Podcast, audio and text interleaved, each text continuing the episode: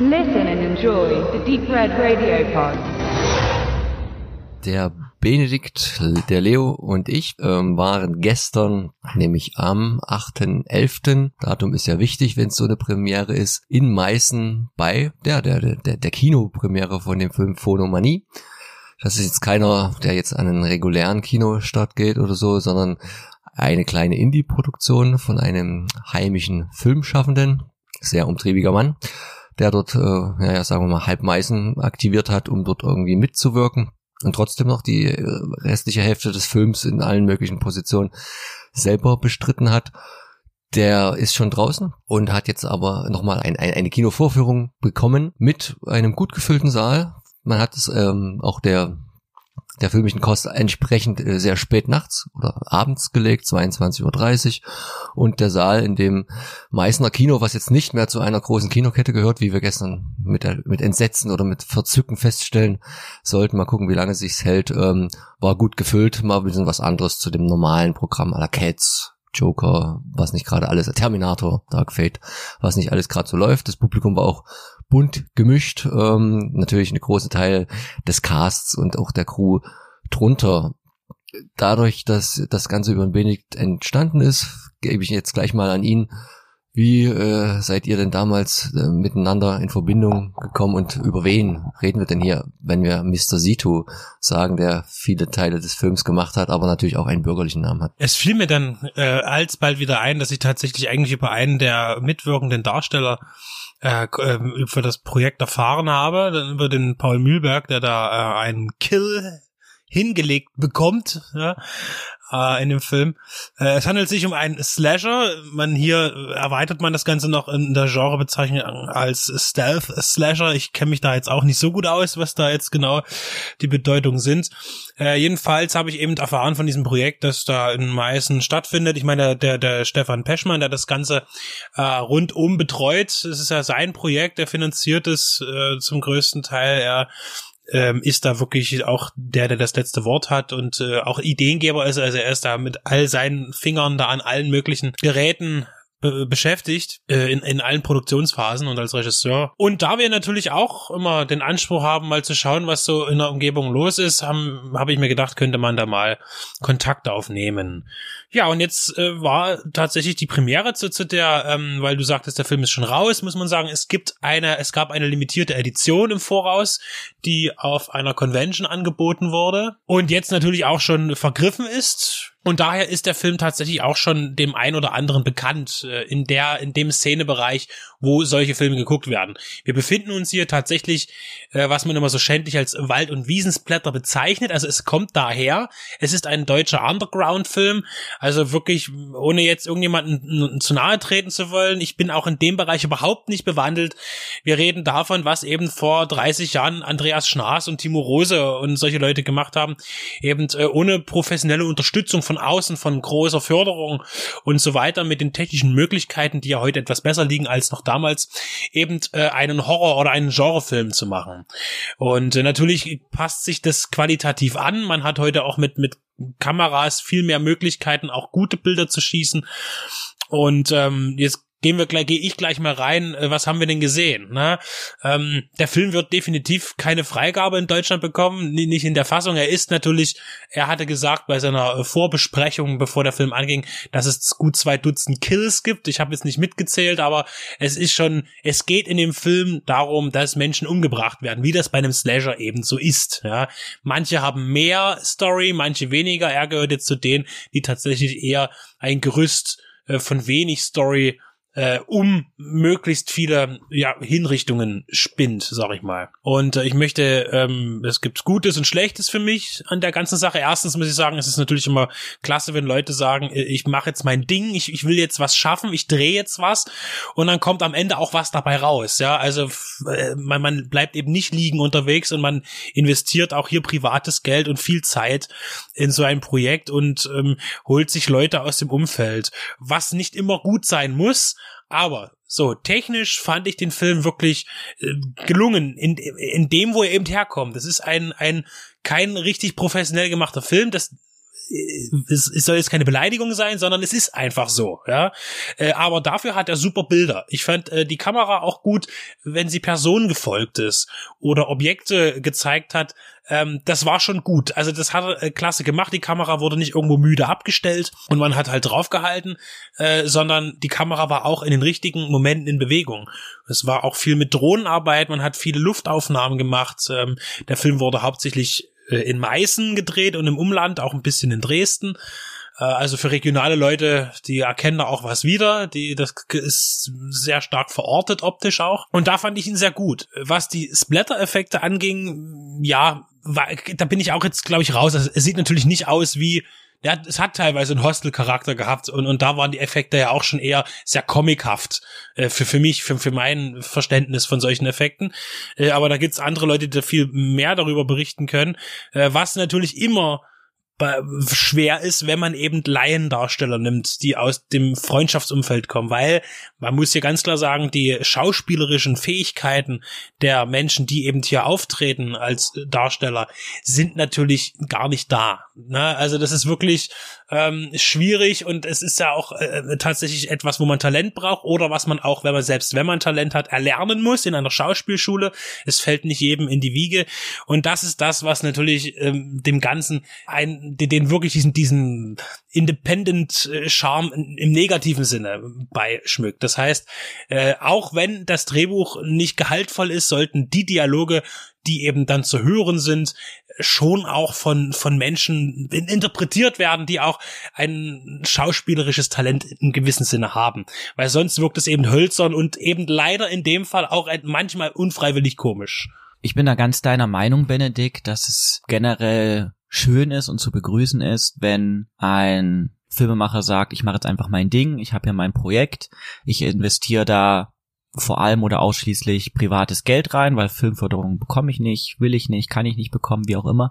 Ähm, und am Ende entsteht ein Film. Das ist erstmal generell toll und ich gehöre auch eher zu der Fraktion, die sagt, es ist um jeden Film besser, dass es ihn gibt, als würde es ihn nicht geben. Gleichzeitig ähm, möchte ich aber auch sagen, dass es da schon auch gerade im Independent-Bereich, wo man kein oder wenig Geld zur Verfügung hat, dennoch sehr große Unterschiede qualitativ gibt. Und damit meine ich eben nicht die, die Technik oder die Kamera oder was habe ich jetzt für Darsteller zur Verfügung. Ja, oft sind das ja dann irgendwie Leute aus dem Umkreis und das ist auch total in Ordnung.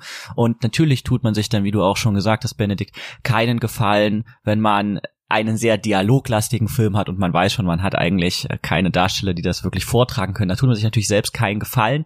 Ähm, das meine ich alles gar nicht unbedingt, sondern was möchte man eigentlich aussagen? Ich finde es durchaus gut, wenn ein, ein, man kann ein, ein Slasher machen, man kann ein, ein Drama, man kann eine Komödie machen, das ist eigentlich egal in welchem Genre, aber das doch irgendwie eine, etwas, etwas Persönliches, irgendwie eine, eine Handschrift, ähm, durchkommt. Und da muss ich leider sagen, das hat mir bei Phonomanie ein bisschen gefehlt. Ähm, denn wenn ich den Film jetzt auf eine oder sagen wir zwei Botschaften oder was waren jetzt eigentlich wirklich die, die Inhalte mal abgesehen davon, dass es einfach ein Slasher war, ähm, wenn ich das jetzt irgendwo fe drauf festnageln müsste, dann würde ich sagen, er war durchaus äh, gewaltverherrlichend und äh, es äh, wurde viel auf die Toilette gegangen. ähm, man, man kann das machen. Also die, die, die ähm, Gore-FX-Szenen, die waren äh, sehr gut, fand ich. Das war eine sehr, sehr gute Make-up-Szene, wurde tolle Arbeit geleistet. Und das muss auch sein im Slasher und das muss auch sein im Horrorgenre, dass etwas gezeigt wird. Das ist ganz wichtig. Aber, und ich glaube, gerade im Independent-Bereich muss man da eben aufpassen, dass man dann wenn man dann auch merkt, dass man das gut beherrscht, nicht dann nur darauf zählt und dann irgendwie im Prinzip ja 20 Mal auf die gleiche Art und Weise im Kopf zerhackt wird und irgendwie das Gehirn da rausfließt. Ähm, und ich bin da gar nicht prüde. Das ist mir dann doch irgendwie negativ aufgestoßen. Das geht ja auch schon los und man kann das machen, ja, dass eine, ähm, ich spoiler da jetzt mal, dass da gleich zum Filmbeginn, dass da eine Schwangere getötet wird. Dann tatsächlich noch, auch wenn man natürlich sieht, ja, das war eine Puppe, äh, in ihrem äh, ja äh, aufgeschlitzten, aufgerissenen Bauch, die eine eine Hand eines Ungeborenen, Arm eines Ungeborenen zu zeigen, das finde ich schon grenzwertig. Das und ich möchte da auch ähm, kein kein kein ähm, kein Apostel sein, aber da muss man sich wirklich fragen, ist das jetzt lustig und wenn ist das lustig, warum ist das lustig? Also ich finde, das ist das ist schon so ein bisschen ein bisschen grenzwertig und Dementsprechend ähm, finde ich es dann schade, wenn dann als Kurzfilm kann man das machen und wenn das Ganze auch ein bisschen gestraft wäre, aber wenn es dann sagen immer wieder kommt, dann wird es auch sehr schnell ermüdend und ist dann eigentlich ein bisschen schade, wenn dann eben doch so viel Zeit und Arbeit und persönliche Energie in äh, eigentlich ein, ein Endprodukt mündet, was doch irgendwie immer wieder mehr von dem gleichen zeigt, anstelle dann nochmal irgendwie einen zusätzlichen Aspekt ähm, aufzuzeigen. Also ich würde mich jetzt in den positiven Dingen wiederholen und euch dann nochmal beipflichten. Ähm, stoße ich gleich noch was Neues an bei den. Also für mich ist immer so, also entweder verzerrt durch das Gesamtbild oder ist es halt so, dass eigentlich die können sich mit ihren gut gemachten Splatter-Effekt so viel Mühe geben, wie sie wollen. Wenn das drumrum in einer gewissen Weise recht einfach gehalten bleibt oder amateurhaft, wird der Film dich nie berühren was wahrscheinlich aber in Anbetracht deiner Worte, Leo, noch viel schlimmer wäre, weil dann wäre ja, dann würde man ja drüber nachdenken, was da geschieht, dass da gerade eine Schwangere umgebracht wurde, aus welchem Grund auch immer. Hinten raus versucht man das ja noch sehr konstruiert darzulegen, wie jetzt die Geschichte war. Also es war jetzt nicht so, dass da einer jetzt wahllos äh, Leute umbringt, sondern das hat ja durchaus eine Story folgend, die am Ende fast äh, zu ähm, kompliziert war für das Genre eigentlich, weil am Ende hat doch niemand was drauf gegeben. Deswegen fand ich jetzt so die Effekte so auf Bad Taste Niveau hat mich immer dran erinnert und natürlich auch weit weg von Filmen, wo sie äh, mich äh, wirklich mitnehmen und ich bin ja auch kein Freund, hat man jetzt in letzter Zeit wahrscheinlich auch schon öfter rausgehört, von so ganz krassen, zeigfreudigen Sachen, aber bei da stört's mich in dem Sinne nicht, weil das halt so unrealistisch ist letztendlich, das ganze Prozedere, zum Glück vielleicht auch. Ähm, man macht sich immer so ein bisschen Sorgen, finde ich, dass wenn man sehr viel schlechtes deutsches Privatfernsehen guckt, diese scripted Reality Shows, wo Leute vermeintlich in ihrem ganz normalen Alltag gefilmt werden und dann trotzdem natürlich auch Drehbücher in den Mund gelegt bekommen. Das ist ungefähr schauspielerisch auf dem gleichen Niveau.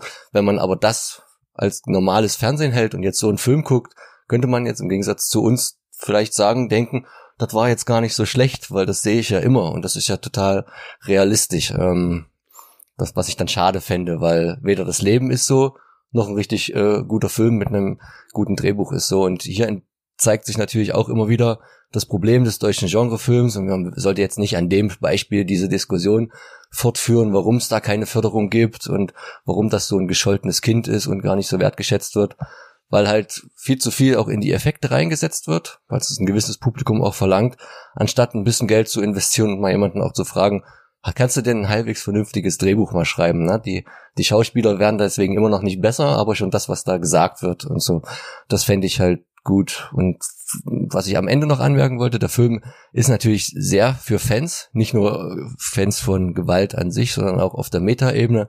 Die spielen, da merkt man halt auch, äh, dass da ganz viel Scream drin war in vielen Ecken und Enden.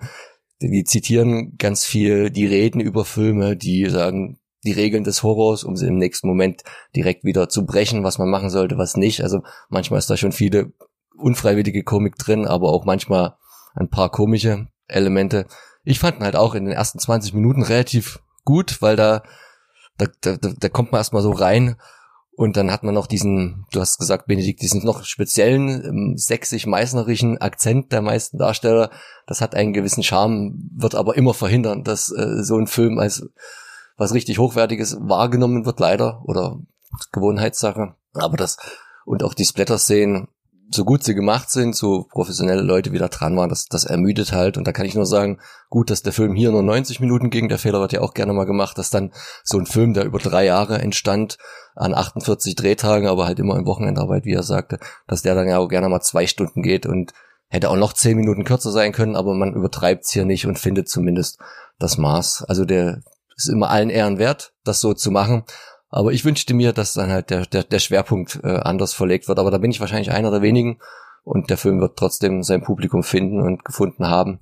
Aber das ist dann halt ein anderes, als wir das in der Runde sind. Aber trotzdem viel Erfolg für das weitere filmische Schaffen. Und da werde ich auch mit Interesse noch dranbleiben, was da noch kommen wird. Äh, wir sind auch immer gerne äh, bei Deep Red Radio natürlich äh, interessiert und bereit äh, zu berichten oder vielleicht auch mal am Set aufzutauchen. Äh, das ist ja, machen wir auch mal gerne. Ja, das hat er noch gar nicht gesagt. Er ist immer so bescheiden, aber Benedikt hat sich mal wieder mit einem, äh, mit seinem Namen in die Credits eingeschlichen, weil du eine, das kann man ja auch mal sagen, oder ist das verboten, eine gewisse Gefälligkeit dem Regisseur getan hast. Erzähl noch mal kurz zum Abschluss. Äh, ja, es ging eigentlich nur um, um äh, eine Sequenz in dem Film, die tatsächlich nur eine Sekunde dauert und die ihm aber sehr wichtig war. Äh, ging es einfach nur um eine Detailaufnahme von ähm, ja einem Fahrstuhl, ähm, An Fahrstuhlanzeige, äh, auf der die er gesucht hat, eine spezielle Form und nicht gefunden hat. Und ich sagte, ja, das, was du suchst, habe ich eigentlich bei mir auf Arbeit. Äh, wenn du nichts findest, kommst du halt mal vorbei. Und dann ist er irgendwann mal auch mal an einem äh, Wochenende vorbeigekommen, natürlich mit einer Absprache mit mit meinen Vorgesetzten äh, und hat dann eben mal, war er fünf Minuten im Haus und hat eben diese Aufnahme gemacht und deshalb war ich äh, unter den Danksagungen mit erwähnt. Ansonsten hatten wir äh, kreativ an dem äh, oder weiter äh, an dem Film keine Beteiligung. Also, wir, schauen gerne ins Umland. Es gibt ja auch noch, äh, demnächst wird im Toten Winkel äh, interessant werden von den Jungs, die auch den Pfadfinder gemacht hatten vor einigen Jahren. Da gibt's ja auch noch ein relativ altes Interview bei uns äh, auch im Programm. Und ansonsten, äh, ja, Stefan Peschmann in der Szene auf jeden Fall ein bekannter Name durch jetzt seinen mindestens zweiten Film, äh, abendfüllenden Film.